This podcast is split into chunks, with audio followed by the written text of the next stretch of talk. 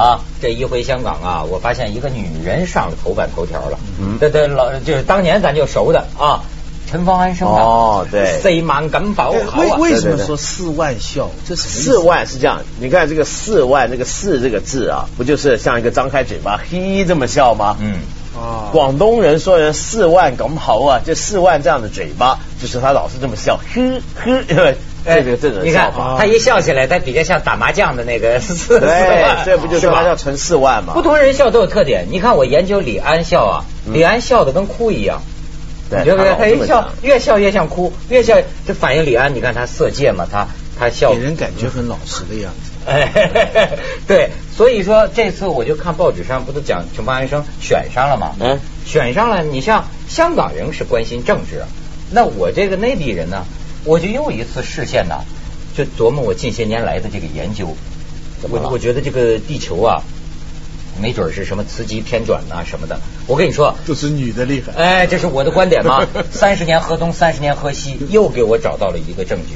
可能啊，在可以预期的将来啊，女的确实越来越。这这这件事情也真奇怪。你比方说建制派哈，就是主主流派哈，这么多人。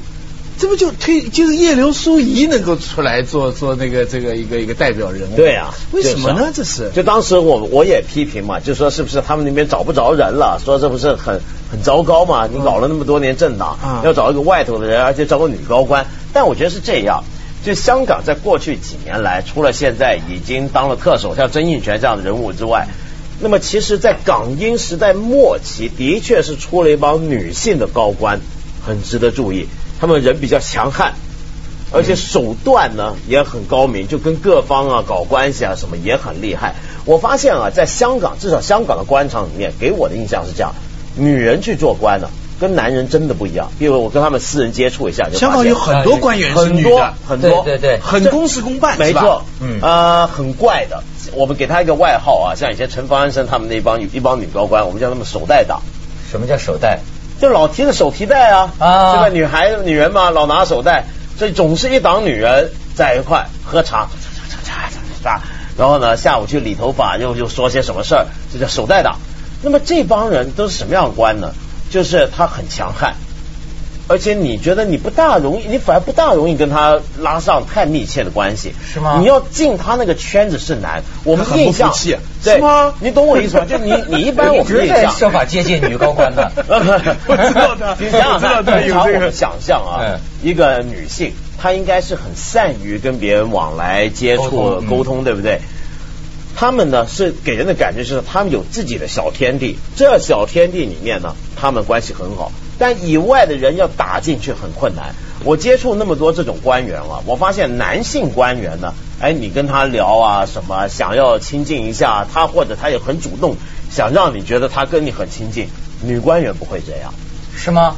因为有因为在政治的世界里面啊，一开始他们起起初还是弱势，他越是弱势，他越要把自己变得很强悍嘛。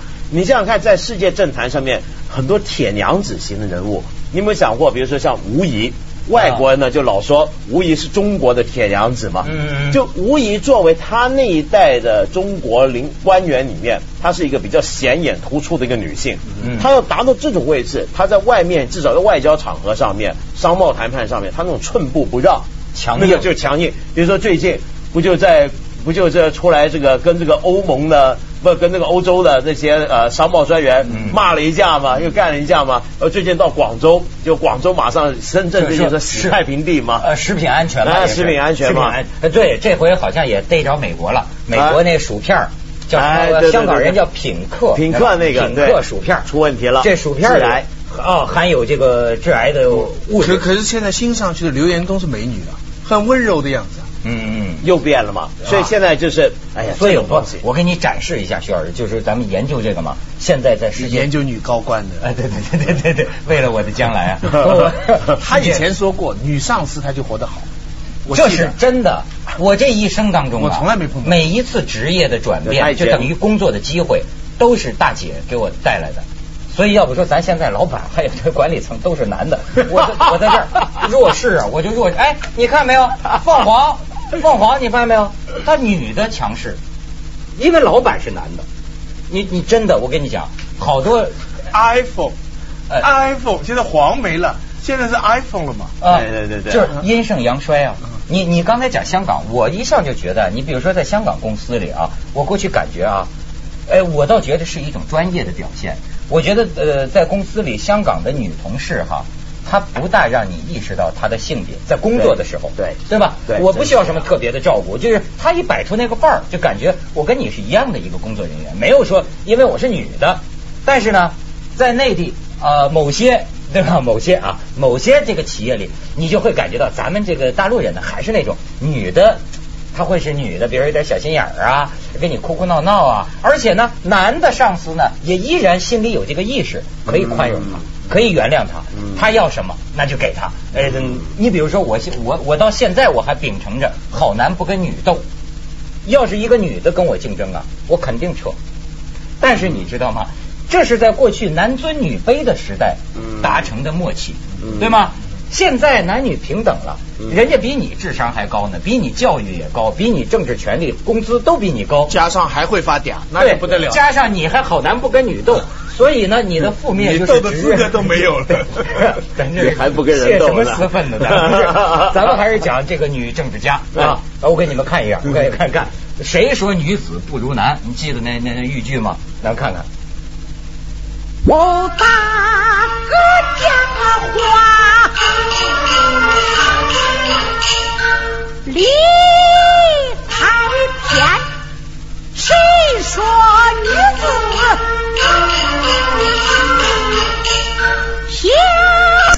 天下有许多女英雄，也把功劳献，为国杀敌是代代不言。这女子们哪一年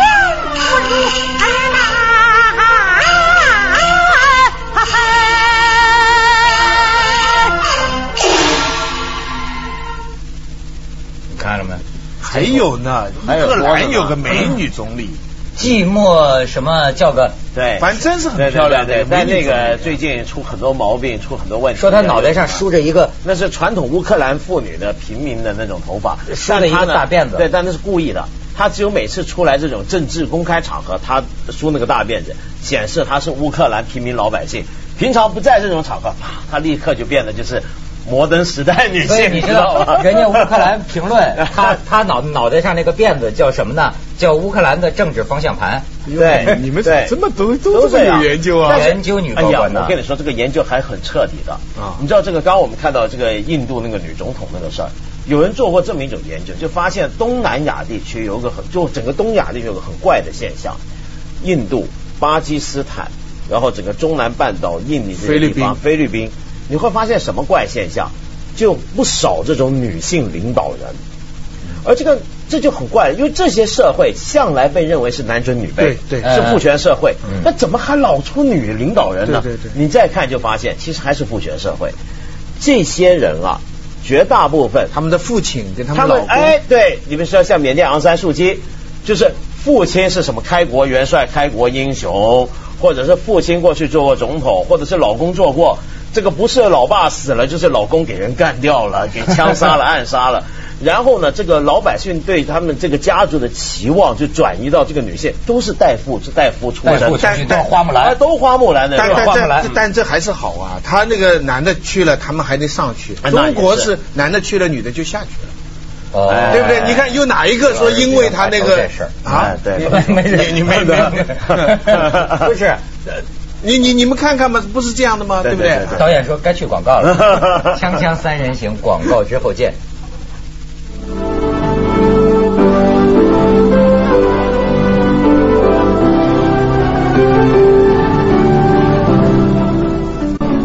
其实我挺喜欢女女的领导咱们，对吧？嗯。比估计比男的。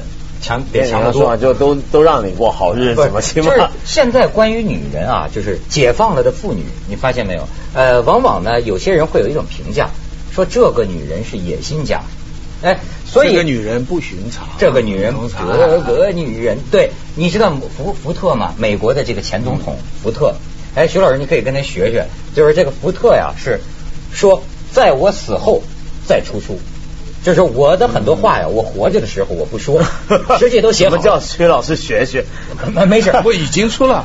对，我知道你还了对，我知道你还写着日记呢嘛。有些事儿是不能再生前的。就说这个福，我他已故的美国前总统福特，他出的一本书就叫《等我死后再出书》。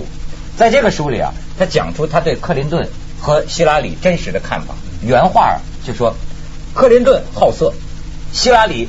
有野心，你看这个野心是是是是什么意思？野心就是小不忍则乱大谋，所以克林顿那时候出事情的时候，他老婆就宽容，这就叫小不忍乱大谋。你比如说，按照我的章程哈，就是我认为什么人有野心呢？你不本分就叫有野心了。好比说，呃，你比如说我是我我是一木匠，我我如果干的不是木匠的事儿，我想当村长，那么。我在我的这个概这个概念里，就叫有野心。从政呢，一定要有野心的。对，我最近看了很多就是上去的领导这种简历哈，我才发现好奇怪呀。我们嘛，基本上一辈子做一件事情，比方你对不对？或者说你做一直做电视，我们一直在学校里教书。那很多工程师他一辈子是工程师，或者或者医生做医生。你有没有发现领导他是这样的？他可以这几年管煤矿。过几年弄石油，再过几年是啊航天，再过几年到了这个省里边做，你你明白没有？那叫管理人才呀。所以他的这个专业哈，你说专业就管理嘛？哎，所以我就在想，这个就是他的专业，就是你你下面不管什么，他都能够管。嗯，这就是政治啊。你要说以这在这种行业里面。他的成功感来自于哪里？他不像你做电视，你说你收视率高，你你你写的作品多，你画家画的画，他不是他的衡量他的成功就是说我位置要高啊。政治就是一个正反馈啊，你知道这个正反馈的概念。所以我我现在我有时候老有这种感觉，就是说，在我小时候受到的教育里，老听野心家野心家的，我就觉得有野心的人那是坏人。但比如说，权力欲无限大的人，这是这，但可是现在在现代社会里，你又会发现呢，哎，真的推动历史前进的动力，对啊，我现在相信呢，不是不是好，而是恶，真的，你你我跟你说，即便我要开一公司，我当一老板，我现在发现有个问题是什么呢？为什么现在很多时候咱觉得啊，有些人有野心，呃，争夺权力啊，霸了某个位置，好，他这人是坏人。我告诉你啊，好人你没法当。你什么叫好人？好人就是说 不能这么说，不不不，就是好。你比如说，我现在发现只有坏人，他才会压迫人，会逼迫人。你知道吗？你不是好人，就跟我原来就是废话吧？坏人当然就要压迫人了。对，可是你知道 很多事业就是靠着你得能压迫人，你得能逼着人。你比如说咱们恶是推动力。你说那种老好人，咱好商量。哎呀，文道这活你不爱干，说你累了。哎呀，行，那就明天歇着吧。你说的是心肠硬，他能干成什么事儿呢？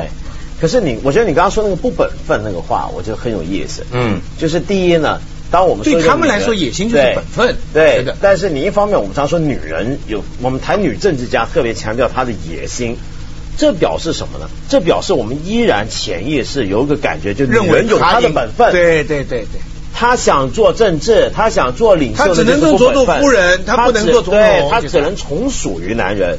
他一旦不想从属于男人，那就越出本分，那就有野心了。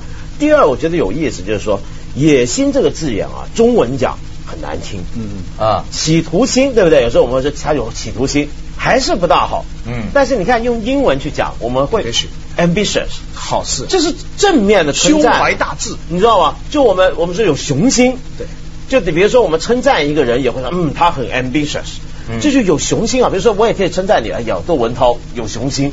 这意思就是说呢，你想做一个非常好的节目主持人啊，全国最好，这没什么不对的。嗯，就我觉得中文里面呢，我我觉得有时感觉到我们有点虚伪，就是呢，为什么对也有区别？嗯，比如说我的理想，我要做最好的主持人，但是我不要做最有名的主持人。我觉得要是一切的心思都放在出名上，在我的概念里，对，就算有野心。不不，为什么野心会有贬义呢？这还是从上面从皇帝。从上面的角度看下来的，嗯，他觉得你们下个人每个人都应该在一定的格子里面，你要超过你的格子，你就算有野心了。从下面的人来看，我当然有权利要往上面争取啊。嗯，其实这个是资本主义发展，这个是个动力。不止，而且更荒谬的是什么？以前的读书人呐，比如说考取功名，嗯嗯，他明明是想往上爬，对，但是呢，他越是要往上爬的时候，他越要表示出我这么努力，我是想为皇帝效忠啊。就是他不这还不叫野心，这叫做最谦卑想当奴才的心。就是我没办法替皇帝当奴才，我很不高兴啊。今天一样啊，今天你越能上去的人，你是要越低调的啊。对，越要不要给人有一个这种他不想做，你要被人看出野心来，那就完了。你这野心没法得逞了啊。对，但是呢，人们怎么会看得起你呢？是人家都会觉得你还会往上走。官呢，都不是看你现在位置的，哎。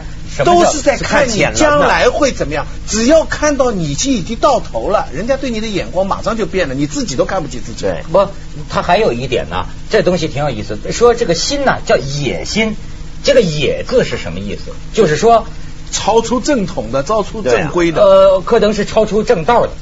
你你你，比方说，咱说你一个人发家致富没关系，但是咱也知道很多那种所谓江湖上的草莽英雄。他事业发达靠什么？本质上讲耍流氓吗？靠耍流氓吗？靠当小人吗？靠靠靠靠这个这个这个什么尔虞我诈呀？靠踩着别人的肩膀往上爬呀？那这些东西他最后也能成功啊？他最后也也也实现了他的梦想。可是这个算不算野心家？我觉得不算。你为什么呢？你想想看啊，我们举一个最极端的例子，闹革命。你以前从满清皇朝的角度看，孙中山就叫野心家了。你你好好的，你不来考科举，你你跑去闹什么革命？就从上头人来看，你跟规矩就是我定的游戏规则，你跟我定的游戏规则玩，这不算野心。你想颠覆我的游戏规则爬上来，这就是最大的野心了。如果照这个说法来看的话，那所有搞革命的人，从孙中山到毛泽东，那都叫很有野心了。我们我们一般不把一个做生意的人想赚钱叫野心。通野心这个字还是真是在官场里特用的，对不对？特别从上级开下来，你等着接我的班，你就好好等着。但是你要等的不耐烦了，你这个什么时候有一点这表现，这就叫有野心。哦，别人看出来有点急，大家都慎着慎着，所以得好好的等，哦，待着等着吧。锵锵三人行，广告之后见。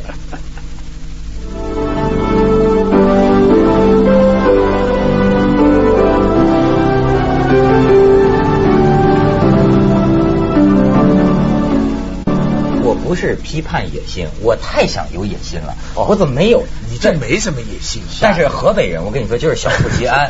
他，但是我觉得这个社会啊，你没有野心呐，你就反倒就是怎么说呢？也也不行。你没有野心啊，你就是一亩二分地儿，你就在那待着吧。他他就是。这么一个情况，不会啊！你现在也挺出人头地的，我算吗？算了，你们石家庄最近很威风啊，也出了世界小姐冠军嘛。哎，对对对对对，那也是你小章子怡嘛，生小章子怡嘛，身高一米，石家庄的人现在身高不着有野心，世界小姐，哎，你用不着有野心。那天周周英奇主持我都看，周英奇很有风度。不过那个冠军是有奥运的。主场优势，我们那个石家庄那女孩子还是那个什么体育方面很厉害呢。哎，当年是体育特长生，跟刘翔是同向。文化课上也不需要你照顾，人家学的好。你们你们你们石家庄人都干嘛呀？用不着用不着野心，自然就行了。真的 不是？我是说，我觉得我身边的一些朋友啊，常常碰到一个这样的问题。比如说那次这个梁冬就说说呀，你放心吧，现在这么激烈的一个社会，没有会被埋没的人才。是人才都得到过度利用了，我说不是，我说我认识一些我认为真正有才的人，我说你还没有想到有一种情况，就是说现在这个社会里哈，比如一个人想要有所作为，那意味着你要跟某些假恶丑妥协，知道吗？那有些人自自己比如说有才的人，那么我宁愿守着寂寞，我就不爱跟你们趟这趟浑水，那么这种人有时候会被边缘化。但是你知道我说这个，我是想说张学良。张学良，我看他一本书，他口述，他说当年这个有一位张伯苓先生，他尊很尊敬他，说是我老师。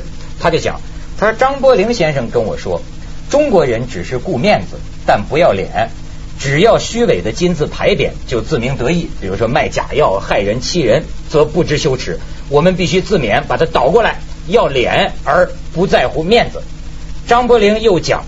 中国社会的习惯是，好人坐在屋子里叹气，坏人在台上唱戏。如果我们扪心自问，算好人之列，那我们就切不可消极的坐在屋子里叹气，任凭那些坏人们在台上唱戏。